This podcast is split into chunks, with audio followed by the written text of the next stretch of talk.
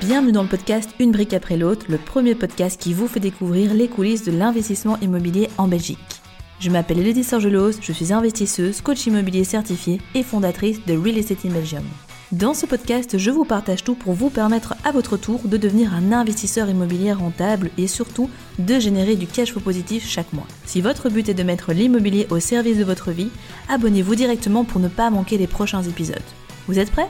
Alors c'est parti Hello les investisseurs, j'espère que vous êtes en pleine forme. Aujourd'hui, nous allons parler de financement, mais plus particulièrement de financement de biens immobiliers à l'étranger, que ce soit pour une résidence secondaire, une diversification des revenus, etc., depuis la Belgique. Vous verrez que forcément, les règles sont un peu différentes que par rapport au financement immobilier d'un bien immobilier chez nous en Belgique, et que donc bah, c'est primordial de les connaître avant de vous lancer.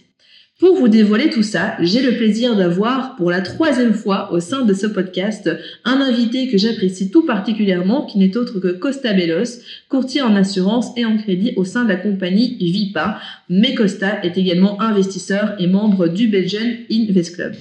Avant de rentrer dans le vif du sujet, Costa, même si maintenant bah, on commence à bien bien te connaître, est-ce que tu veux rajouter quelque chose ou te présenter en, en, deux trois mots sur quelque chose que je n'aurais peut-être pas cité? Oui, ben, comme a dit donc Costa Bellos, comme a dit Elodie du bureau VIPA, donc je suis courtier d'assurance et de crédit je précise bien indépendant, donc euh, je travaille pour mon propre bureau et je, tenais aussi à le souligner, donc je ne suis pas simplement, je veux dire, un courtier d'assurance et de crédit externe qui vient pour euh, faire le podcast ou vous donner quelques informations, mais donc je suis moi-même investisseur et je fais partie moi-même en fait du, du club. Yes, super, merci Costa. Bon, ben, je vous propose qu'on rentre directement dans le vif du sujet avec la première question, assez large, mais au final, comment ça se passe en fait pour faire financer un bien à l'étranger depuis la Belgique?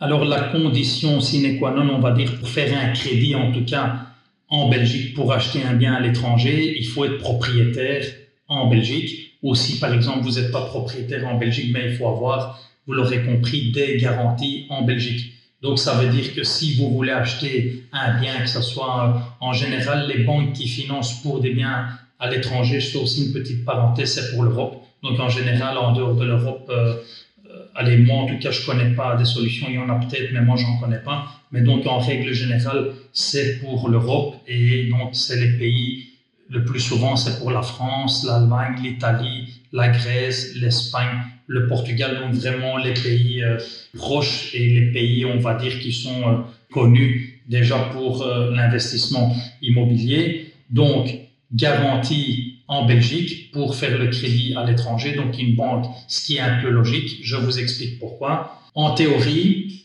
une banque pourrait prendre une inscription hypothécaire sur un bien à l'étranger. Maintenant, pourquoi est-ce que les banques ne le font pas? Parce que c'est trop de travail administratif et le jour où il y a un défaut de paiement et qu'ils doivent saisir le bien ou vendre le bien en vente publique, ben, il faut qu'ils ont des correspondants dans chaque pays pour lesquels ils empruntent, etc. Donc, ça demande une structure, ça demande, je veux dire, une organisation, ça demande beaucoup de travail administratif. Maintenant, les lois ici en Belgique les lois à l'étranger sont pas les mêmes. Donc ça veut dire qu'en cas de défaut de paiement, ben, s'il faut aller au tribunal, etc., ben, les lois sont pas tout à fait les mêmes. Donc pour ces plusieurs petites choses que je viens d'expliquer, ben, pour que la banque se facilite, on va dire, la tâche, elle dit voilà, vous faites un crédit pour l'étranger, il faut que vous avez une garantie en Belgique et le jour où vous êtes en défaut de paiement pour votre bien à l'étranger,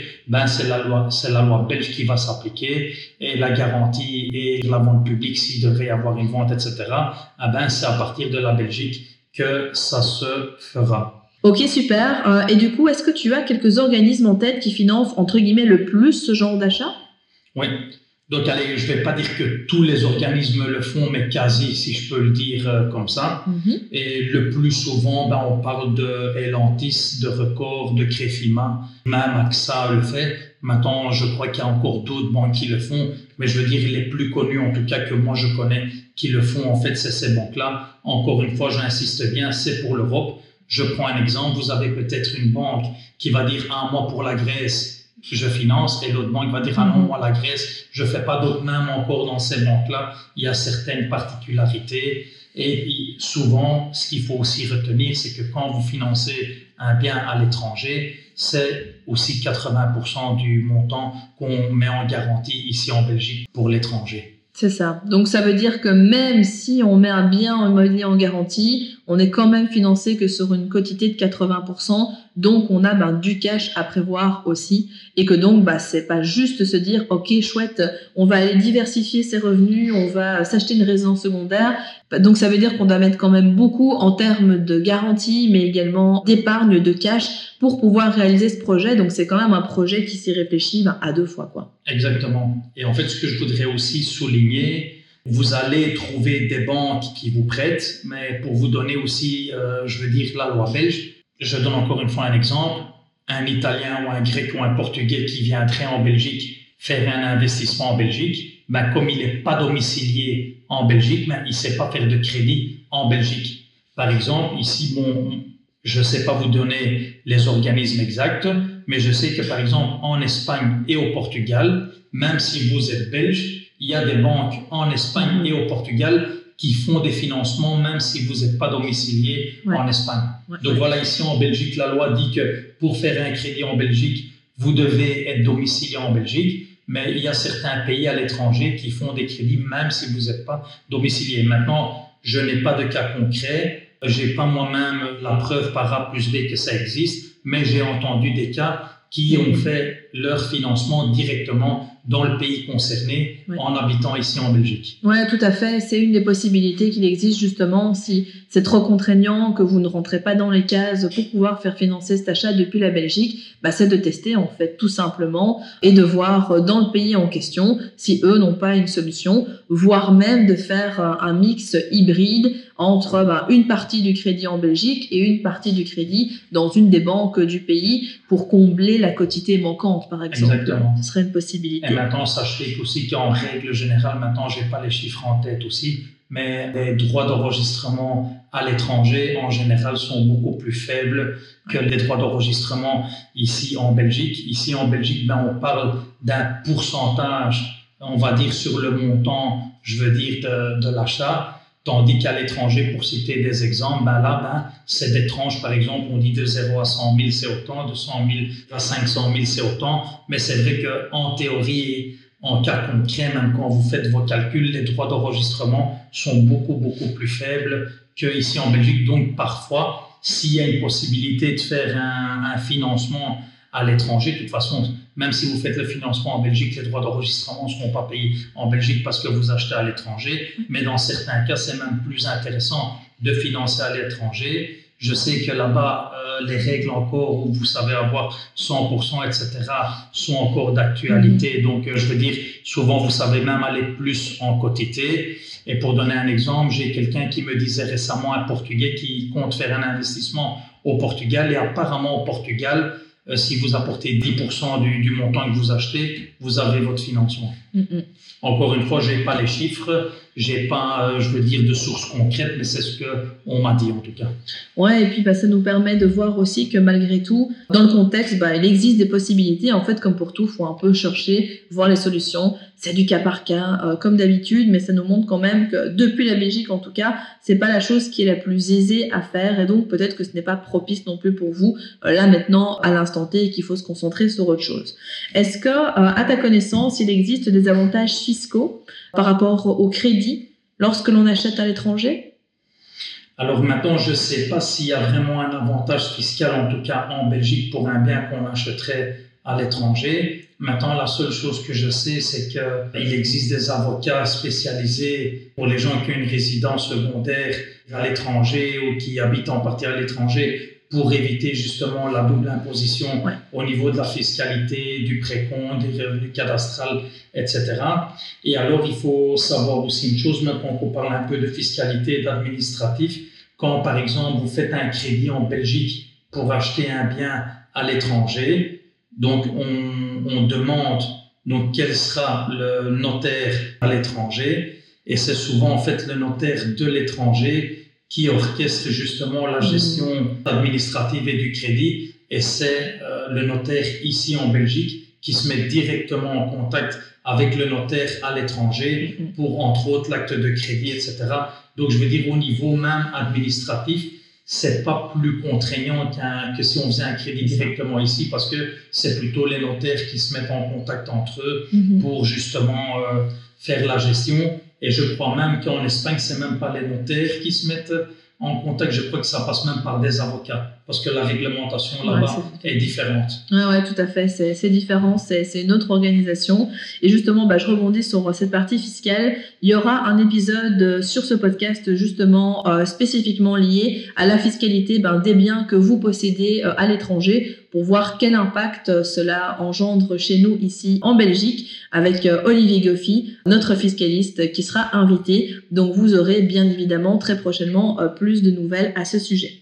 Costa, est-ce que tu as encore deux, trois points à nous partager à ce sujet concernant le financement des biens à l'étranger? Des cas de figure que tu as eu, des retours d'expérience, une ou deux astuces, voilà. si je pourrais dire quelque chose, ben oui, c'est que encore une fois, c'est plutôt une suggestion personnelle qu'un conseil, si je peux le dire comme ça.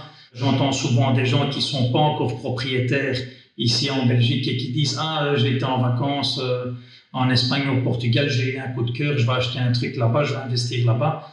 Donc, allez, maintenant, je dis pas que je donne le bon conseil ou je donne la bonne suggestion, mais personnellement, je préfère être d'abord propriétaire en Belgique et avoir plusieurs biens ici en Belgique et accessoirement ou par après dire voilà, j'ai des gens en Belgique, j'achète à l'étranger, que de commencer d'abord par l'étranger et acheter euh, après ici en Belgique. Maintenant, encore une fois, je ne dis pas que c'est pas bien de le faire ou que voilà qu'il faut pas le faire ou que voilà c'est exclu. Maintenant, il y a des gens qui tombent dans des cas où ils ont des héritages à l'étranger, etc. Mm-hmm. Et donc voilà, ils investissent un peu là-bas parce que ils ont quelques biens où ils construisent parce qu'ils ont hérité des terrains, etc. Donc voilà, ça c'est encore un autre cas de figure. Mais si c'est vraiment de l'achat pur, euh, pur et simple, personnellement, je conseille toujours plutôt d'acheter d'abord en Belgique et après à l'étranger.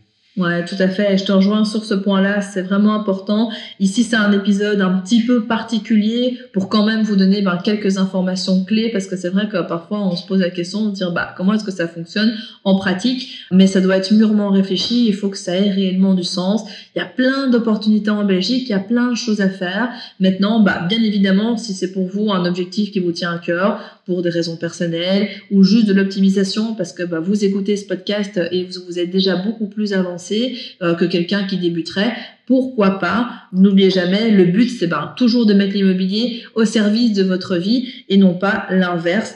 Donc si c'est bien le cas pour vous et que ce projet d'achat d'investissement immobilier à l'étranger fait sens, eh bien vous savez quoi faire, il n'y a plus qu'à foncer. Merci Costa du coup euh, pour euh, toutes ces informations.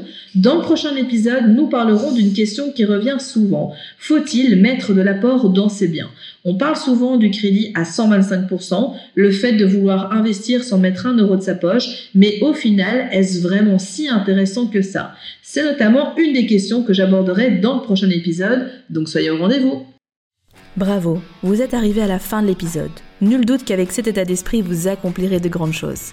D'ailleurs, si vous souhaitez aller plus loin, je vous invite à cliquer dans la description afin de réserver un appel avec un membre de mon équipe pour discuter de votre situation et surtout mettre en place un plan d'action concret pour atteindre vos objectifs immobiliers. En attendant, prenez soin de vous et on se retrouve très vite pour de nouvelles aventures.